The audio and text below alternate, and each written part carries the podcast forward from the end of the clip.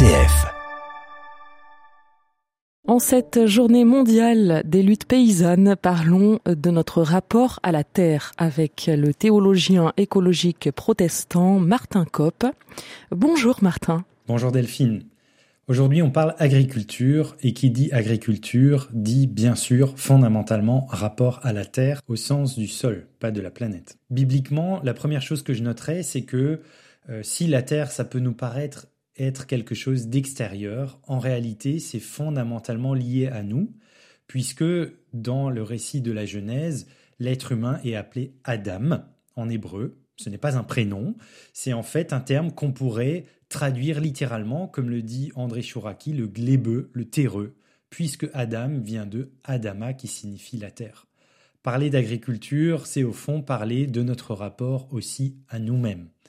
Et pour rester dans le texte de la Genèse, ce qui m'inspire toujours et encore, ce sont les deux verbes utilisés pour désigner la relation de l'être humain avec la terre en Genèse 2 au verset 15, où il est dit que Dieu place l'être humain dans le jardin d'Éden pour cultiver le sol et le garder. Cultiver en hébreu, c'est ravad, littéralement servir. C'est le même verbe qui est utilisé plus loin dans la Torah pour désigner la relation de l'homme à Dieu dans le temple, qui est une relation de service. Et on retrouve ça un peu en français lorsqu'on dit un service religieux. C'est donc un terme éminemment positif on pourrait même être un petit peu provoque en disant que si nous sommes au service de la Terre, c'est d'abord elle qui est bénéficiaire de notre œuvre, de notre travail et de transformation de la création, et pas d'abord nous-mêmes. Nous, ne sommes pas à notre propre service lorsque nous cultivons le jardin. Quant au second verbe, c'est le verbe garder. Alors là, parfois, les théologiens écologiques ou certains militants disent ça veut dire sauvegarder, prendre soin.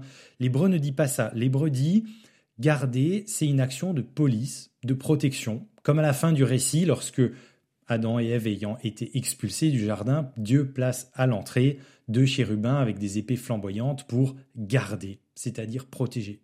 Et c'est aussi un verbe éminemment positif puisqu'il s'agit de euh, protéger quelque chose qui est précieux à nos yeux et aux yeux de Dieu et qui peut être menacé. Le service, donc, et la protection, voilà deux verbes qui peuvent nous aider lorsqu'il s'agit de penser comment vivre une véritable conversion agricole au seuil du XXIe siècle. Merci à vous, Martin Kopp. Merci pour ce regard éclairant sur notre rapport à la Terre.